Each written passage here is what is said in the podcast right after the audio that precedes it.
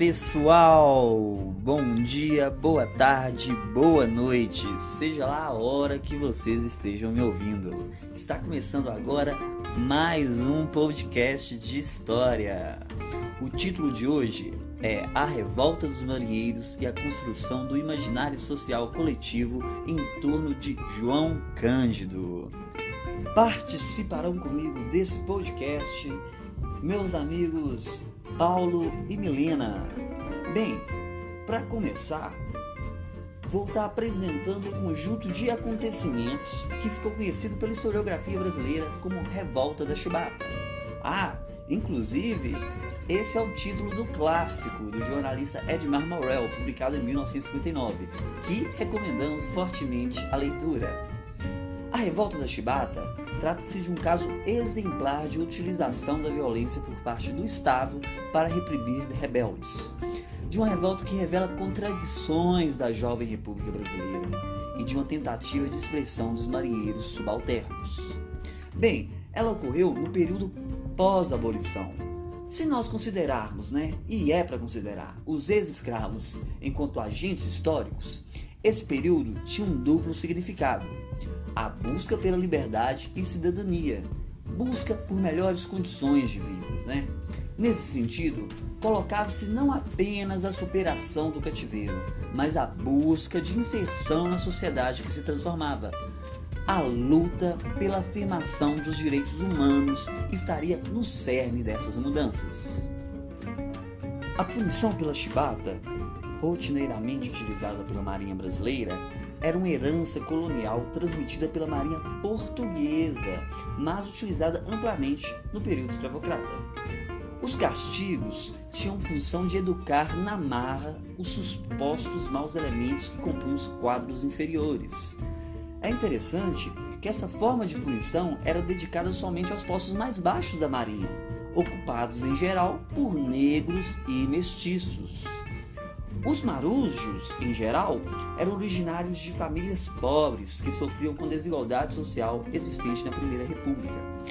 A revolta da Chibata também deve ser considerada pelos historiadores uma revolta contra a desigualdade social e racial existente tanto na Marinha como na sociedade como um todo. Bem, para a gente falar um pouco né, da rebelião, a ideia propriamente dita ela amadurece em 1908, sendo a organização propriamente da revolta efetivada em três encontros preparatórios. Um no dia 12 de setembro, um no dia 23 e o outro no dia 25 de outubro, já em 1910, no chamado Comitê Revolucionário.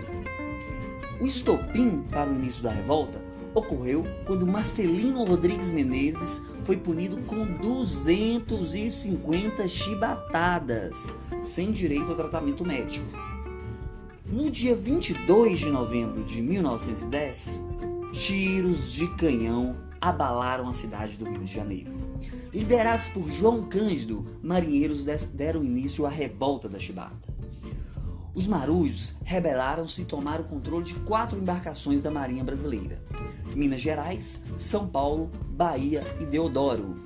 Os marujos revoltosos exigiam do governo o fim dos castigos físicos, caso contrário, a capital seria bombardeada. Após escreverem um manifesto, né, resumindo suas exigências, enviaram ao gabinete do presidente Hermes da Fonseca, recém-impulsado. Eles exigiam o fim dos castigos corporais, como já foi dito, aumento do soldo, substituição dos oficiais tidos como incompetentes, melhoria no nível de educação de alguns marujos, resumia de forma pensada o espírito central dos marinheiros, que se apresentavam como cidadãos brasileiros e republicanos, que não suportavam mais a escravidão na marinha. Ademais, caso não fossem atendidos, estavam dispostos a bombardear a capital do país e as embarcações que os hostilizassem. Pediam também anistia. Bem, pessoal, o clima de tensão estava posto, né? O ministro da Marinha e demais setores militares se opunham à rendição diante de tripulações de marujos, majoritariamente negros, analfabetos e descalços. Contudo, não havia outra maneira O governo do presidente Hermes da Fonseca então cedeu. Afirmou aceitar as condições da negociação e anistiou os participantes da revolta. Porém, ah, porém, a anistia não durou nem dois dias. No dia 28 de novembro, traídos, presos e torturados, os revoltosos foram expulsos da Marinha.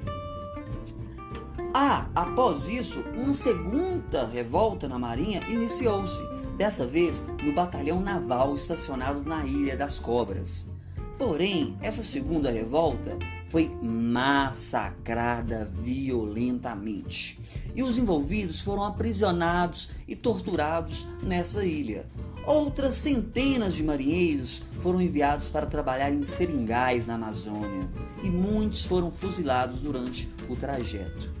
João Cândido, o líder da revolta, foi um dos que mais sofreram perseguições, vindo a morrer muito pobre e doente. A sua prisão na Ilha das Cobras, ela foi marcada por atrocidades e barbaridades. Após ser preso, torturado, internado no manicômio, enfrentou uma série de mazelas pessoais e familiares, sempre sendo discriminado pela Marinha.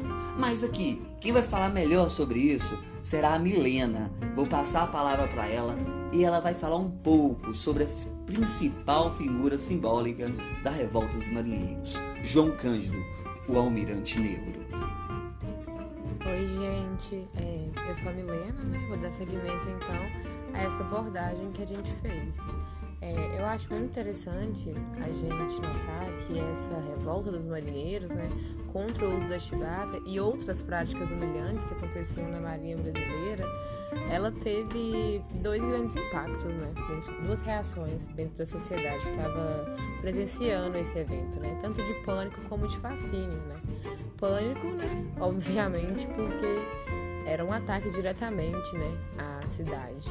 E o fascínio né, era pela exuberância da, dos navios né, e principalmente o modo de comandar né, o navio, o modo de guiá-los ali, era de uma elegância nas manobras que chocaram é, muitas pessoas.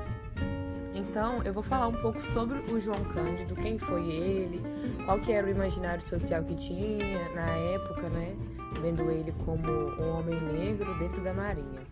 É, com base para falar isso, né, eu vou usar o texto do historiador brasileiro e cientista político José Murilo de Carvalho. O nome do texto é Os Bordados de João Cândido, né? Fica aí o convite também, é muito interessante ver os bordados e conhecer esse esse herói mesmo mais a fundo.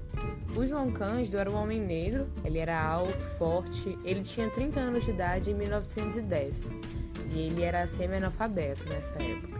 Ele foi filho de ex-escravizados, ele nasceu depois da lei de 1871, né, que declarava livre todos os filhos de escravos nascidos a partir daquela data. E, embora a maioria dos casos as crianças continuassem nas fazendas, vivendo do mesmo modo que os pais, o sistema escravista estava em crise. Então não pode esquecer que no Rio Grande do Sul a escravidão foi abolida em boa parte da província de 1884, né? João Cândido era de lá. Então, num processo equivalente ao que ocorrera no Ceará e também no Amazonas, é, ou seja, nas áreas periféricas do centro escravista do Império, nasceu uma choupana que morava com seus pais, o João Cândido Felisberto e a Ignácia Felisberto. Ele nasceu em 24 de junho de 1880. Eles é, habitavam na fazenda do Vicente Simões Pereira, né, em Coxilha Bonita, Serra do Herval, no interior do Rio Grande do Sul, próximo à Casa Grande, mas fora das vistas, claro. Então, com essa pequena área para o cultivo de horta, subsistência e a criação de animais domésticos, os pais né, do futuro marinheiro haviam conquistado no interior da propriedade rural escravagista uma certa autonomia, chamada de liberdade, entre muitas aspas, numa espécie de acordo com o proprietário, Alguns chamavam ele de benevolente, que era uma situação bem comum né, nas outras partes do Brasil, onde os cativos, com diferentes graus de autonomia em relação ao trabalho e direito de locomoção, formavam famílias estáveis dentro do, do, do sistema escravocrata. O pai dele era tropeiro, né? ele participava da condução de tropas de gado, então dava a possibilidade de locomoção dentro do território ali é, determinado para ele fazer esse percurso, né? E que era uma das características da escravização no Brasil meridional, né? Marcado pela pecuária, mas também não exclui outras formas de coerção inerentes ao sistema escravista. Então João Cândido ele acompanhava nessas cavalgadas pelos pampas, ele comia o arroz carreteiro ou charque, né, que é a carne salgada com farinha. Já a mãe dele, a Ignácia Felisberto, a cria em testemunhas orais, né, tanto dos próprios descendentes quanto da família do fazendeiro. Ela tinha personalidade marcante. Era parteira, praticava medicina artesanal com amplo conhecimento do uso da flora. Além de sete filhos, três homens e quatro mulheres. Ela teve vários filhos de peito, é, que eram crianças que ela amamentou.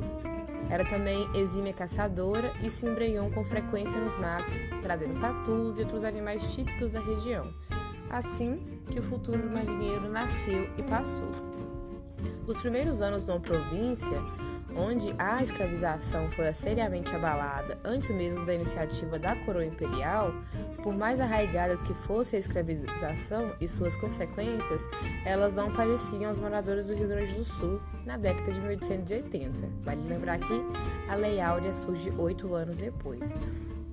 Então, esse foi o berço histórico desse líder da revolta da Chibata, de acordo com Carvalho. Ele entrou para a Marinha em 1895 com 15 anos de idade e nos 15 anos de serviço ele já foi promovido a cabo, mas por mau comportamento ele foi rebaixado à primeira classe. O João Cândido era o que na Marinha se chamava de conegaço, gorgota, vale dizer um marinheiro experiente, ele se impunha aos mais novos e subalternos, sobretudo aos grumetes, pela autoridade da experiência e pela força dos músculos. A robustez física era exigência da marinha, a vela e condição indispensável para alguém se impor em um meio tão rude em que brigas e esfaqueamentos eram frequentes. Os conegaços cumpriam também o papel de treinar os jovens grumetes e protegê-los contra os abusos de outros marinheiros. A proteção raramente era desinteressada. Então a gente pode perceber, né, como que esse rude conegaço, né, que era o papel de João Cândido dentro dessa sociedade, como que ele fazia esse parnasianismo de manobra nas águas de Guanabara, né? Como homem, lembrando que a marinha, né, era, todos eram vistos como seres, como homens rudes mesmo, né, como Alisson disse antes, ele eram os homens negros que ocupavam os cargos mais inferiores e eles eram vistos com muito. É, posso dizer? Encaixavam eles de uma certa caixa ali, né? Colocavam um certo estereótipo acima deles que a gente vai descobrir se o João Cândido cabia nessa caixinha ou não. Então, em uma das visitas a São João del Rei, em 1985, o José Murilo de Carvalho vê duas toalhas bordadas e conservadas no Museu da Arte Regional da cidade. E o mais interessante nessa descoberta é que esses bordados eram do João Cândido. Então, é, nessa época, né, até hoje, podemos dizer que o, o homem bordando era bem diferente, né? Então, tem relatos que na época mesmo eram muitas pessoas que viram João Cândido bordando viram como o primeiro homem fazendo isso, né? É claro que deve, deveria existir muitos, mas ainda numa posição de um homem másculo, um homem que lidava com trabalho é, manual ali, né, fazendo muito esforço, mexendo com velas, ele bordando, né, era algo muito a saltar os olhos. Então, em 1910, é, quando João Cândido estava aí nesse, nessa revolta, né, nessa contestação dessa violência, ele foi transferido para o quartel-general do Exército, né? ele ficou na solitária, como o Alisson diz, eles foram torturados, né? o João Cândido era um deles, e depois eles foram para um hospital de alienados. Né? Então, nessa época que ele ficou, né, nesse uma espécie de hospício mesmo, né, um internato ali, que declaravam ele como uma pessoa louca. Ele, ele bordou, né? Então ele bordou esses essas toalhas na pior fase da vida dele, né? O momento que ele estava ali sozinho e pós ser torturado, pós ser traído, né? Depois da revolta, ele ainda assim, né? Ele bordava. Entre 22 de e 20, 22 de novembro e 26, né? Que teve o grande momento aparecendo na imprensa da, capital, do país e no exterior da revolta dos marinheiros depois de colocar contra, o governo contra a parede, arrancou a anistia, é, ser promovido almirante pela imprensa, tem depois, né, até hoje tem, tem músicas, alguma música que foi censurada, né, retirou dele esse título de almirante, porque ele é, ainda assim era um homem negro. Ele viveu todo esse período de tensão da, de, da anistia, de, dos governos e os oficiais da Marinha é, os é, abandonarem, né? Então, o João Cândido ele foi um sobrevivente né, nessa, nesse período, né? até quando ele foi para o Hospital Nacional de Alienados na UCA. Ele foi relatado como uma pessoa calma, humilde, reservada, de humor variável. Ficou bastante abatido nos primeiros dias e foi registrado no final com depressão permanente e com um certo grau de enfraquecimento de efetividade, né? Então esses bordados eles foram feitos e até considerados um tipo de terapia instintiva, revelando o lado humano do marinheiro, né? Os bordados dele, é, até hoje nenhum biógrafo ou historiador da revolta menciona essas habilidades de bordador do João Cândido, nem mesmo é, quem conviveu com ele por vários anos, né? Os relatos que foram dados não foram é, capazes de mencionar, né? Não sabemos os motivos, mas mesmo assim não, não constam nos relatos, né? O Antônio da Guerra foi o único que relatou, porque ele passou o dia e, com ele né, e o viu bordando. Então o João Cândido ele sabia bordar, embora de forma de acordo com José Murilo de Carvalho Tosca, ele aprendeu a arte na vida de marinheiro, né? o que nos leva a muitos questionamentos. Né? Tem pessoas até que atrelam até o, a arte de navegar juntamente com os bordados. Né? Ele tem esses dois bordados, eu vou falar deles de forma bem sintética. Né? O primeiro é o Adeus do Marujo, que é uma toalha de rosto, que está em boas condições de conservação, é, tem uma boa distribuição bem geométrica, tem algumas palavras, é, tem uma, a, a, interpretação mais óbvia do bordado, né, que tratava de uma despedida do João Cândido e do Francisco Martins, que tem duas mãos, né, se, se cumprimentando ali, né. Aí esse, é, um seria o marinheiro, outro seria o ajudante, né, por causa das, da, das mangas, uma era branca, e a outra não era tão simples, né? Seria uma despedida de um almirante, de um marinheiro, ele bordou aí nesse sentido, né? De despedida da marinha. Tem as palavras de liberdade em ordem, né? Que são bem contraditórias e acho que são muito presentes na vida do próprio João, né? É, alguns dos jornais nomearam Cândido como marinheiro, mas ele nem sempre estava vestido como marinheiro também. Então talvez ele poderia ser outra pessoa nessa interpretação. A outra obra dele é Amor de Marujo, né? Não tem nomes nem datas, e como no primeiro bordado o desenho é ingênuo e considerado tosco, a composição é bem limpa, tem uso de vermelho e tem um coração que sangra, né? Então, é, tem vários questionamentos aí, né? Seria por alguém que ele estava sofrendo? Não tem informações, né? Uma resposta segura. É, a gente pode apenas conjecturar, né? Tem um livro do Edmar Morel, que tem referências apenas de um amor do João Cândido, mas esse amor foi durante o período da prisão dele. Era uma viúva com quem ele se encontrava algumas vezes, quando ele estava internado no hospital, né? Mas se é correta a data que a gente pode atribuir ao bordado, o encontro com a viúva teria sido depois da feitura do bordado. Portanto, a viúva poderia não ser a causadora da sua dor. Então tem a possibilidade de ser também é, um amor de marinheiro ou uma, um amor pela marinha. É, o bordado ele vai permanecer como uma sugestão de possível amor de marujo mesmo, né?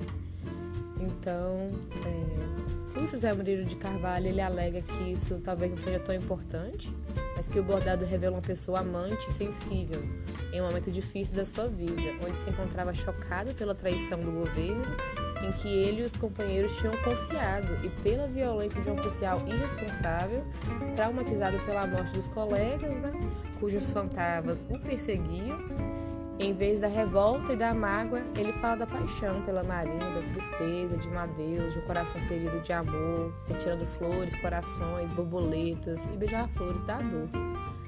Ganha força diante dos bordados a imagem de João Cândido temeroso da violência que a revolta pudesse gerar, tanto dentro dos navios como na cidade. A gente vê um retrato de um João Cândido preocupado em controlar lideranças radicais, de um João Cândido ansioso por restabelecer a ordem após a vitória do movimento. A gente vê um João Cândido dedicado à marinha e orgulhoso de ser marinheiro. A gente vê um João Cândido amigo de praças oficiais. E a gente vê um João Cândido que escondia, sob a aparência de um tosco conegaço, um coração mole e sentimental. Os bordados eles revelam que este grande coração sangrava por todos os lados. Sangrava pela perda do Minas Gerais, que era o navio. Sangrava pela perda de um amigo, talvez o Dias Martins, pode ser ligado à obra, ao bordado O Adeus Marujo. Sangrava por um amor, né, pela uma perda de uma paixão oculta. Mas os que se preocupam em construir o mito de João Cândido como o herói de uma classe ou de uma raça, como líder determinado, incontesta, que incontesta né, a revolta dos Marujos, as revelações dos bordados podem parecer perturbadoras. Para os que preferem valorizar os aspectos humanos do personagem histórico e para os que respeitam mais os heróis quanto mais humanos parecem. Os bordados são uma contribuição preciosa para a biografia de João Cândido. Em sua forma ingênua, em seu rico simbolismo, os bordados de São João del Rei nos bordam um João São Cândido maior do que o construído por seus detratores e mais autêntico do que o modificado por seus admiradores. Agora a gente vai para as considerações finais com Paulo. Obrigada.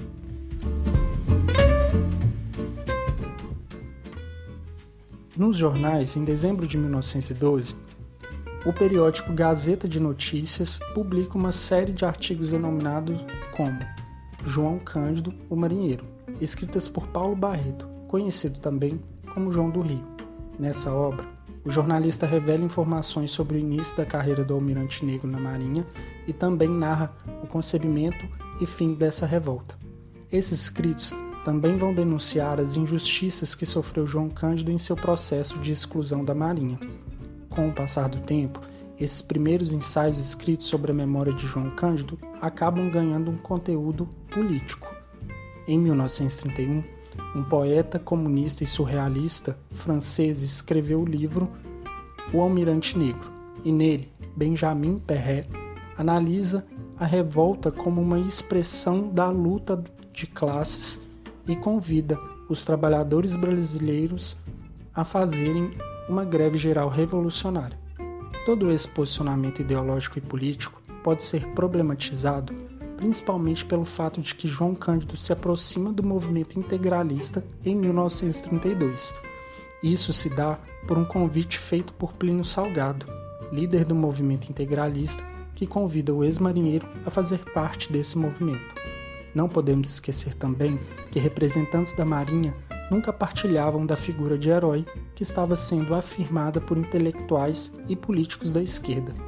Em reportagem que aborda a revolta dos marinheiros, o jornalista Raimundo Magalhães entrevista o comandante reformado Luiz Altran de Alencastro em 1948, e o oficial afirma que, abre aspas, se o nome desse infeliz pertencesse à história, na opinião do ilustre jornalista que tão bondosamente o apadrinha, não deveria ser a guisa de herói. Melhor então não possuir história, para não confundi-la com os anais da criminologia. Fecha aspas.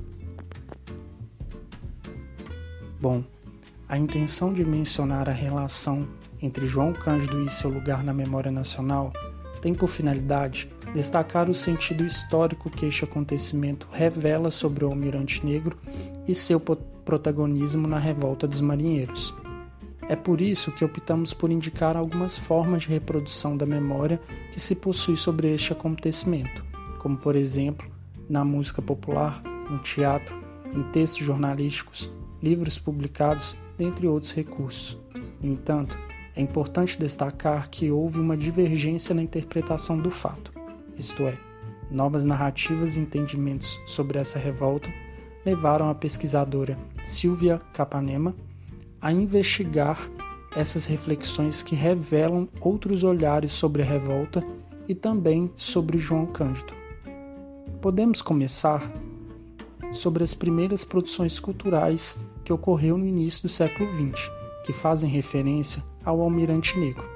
Em dezembro de 1910, O palhaço, poeta, cantor e compositor Eduardo das Neves escreve a música Os Reclamantes.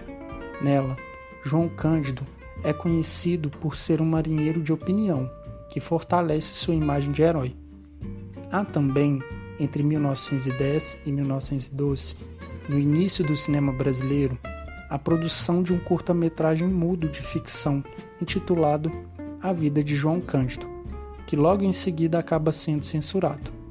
Outra tentativa frustrada de se homenagear, homenagear o almirante ocorre no circo Spinelli, que organiza uma sessão em homenagem ao ex-marinheiro João Cândido, porém, um chefe de polícia proíbe a apresentação do espetáculo.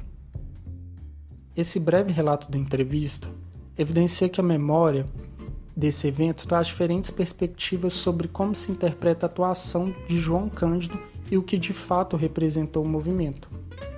Para evidenciar a dualidade das narrativas, em 1958, o jornalista Edmar Morel publica um livro denominado A Revolta da Chibata, onde realizou uma pesquisa que durou 10 anos. Sua obra acaba repercutindo na imprensa nacional e também na forma com que é tratada até hoje a memória desse fato histórico. O jornalista Morel incorpora em seu trabalho uma necessidade de se contar uma história de um personagem comum, o que traz uma relação com uma corrente historiográfica que se compromete em trazer um gênero de escrita mais fluido e menos teórico, sem deixar de lado o seu apego às fontes e a veracidade sobre, sobre o tema.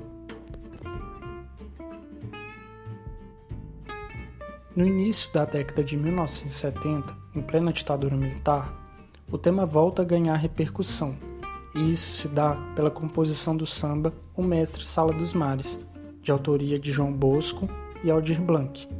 Gravada em 1975, os músicos alegam que a letra sofreu diversas mudanças devido à censura e muitas partes tiveram que ser substituídas para que a canção fosse autorizada. Entre as décadas de 1990 e os anos 2000, João Cândido alcança outro patamar da memória, que se dá pela reafirmação de uma memória passada nos tempos presentes. Prova disso são as homenagens em espaços físicos. Seu nome batiza escolas, ruas e monumentos. Em São João de Meriti, cidade onde João Cândido viveu seus 39 últimos anos, uma rua foi inaugurada com o nome do Marujo, Outras cidades também fizeram o mesmo, como Nova Iguaçu, no Rio de Janeiro, Rio Pardo, no Rio Grande do Sul, região natal do Marinheiro e Uberaba, Minas Gerais. João Cândido nomeou também duas escolas, uma no Centro Integrado de Educação, CIEP, em São João do Meriti, e a Escola Marinheiro João Cândido, no bairro Santa Cruz, cidade do Rio de Janeiro em março de 2007, um acampamento do Movimento dos Trabalhadores Sem Teto, MTST, escolheu o nome do Almirante Negro para batizar uma ocupação em Tapecirica da Serra, na periferia de São Paulo.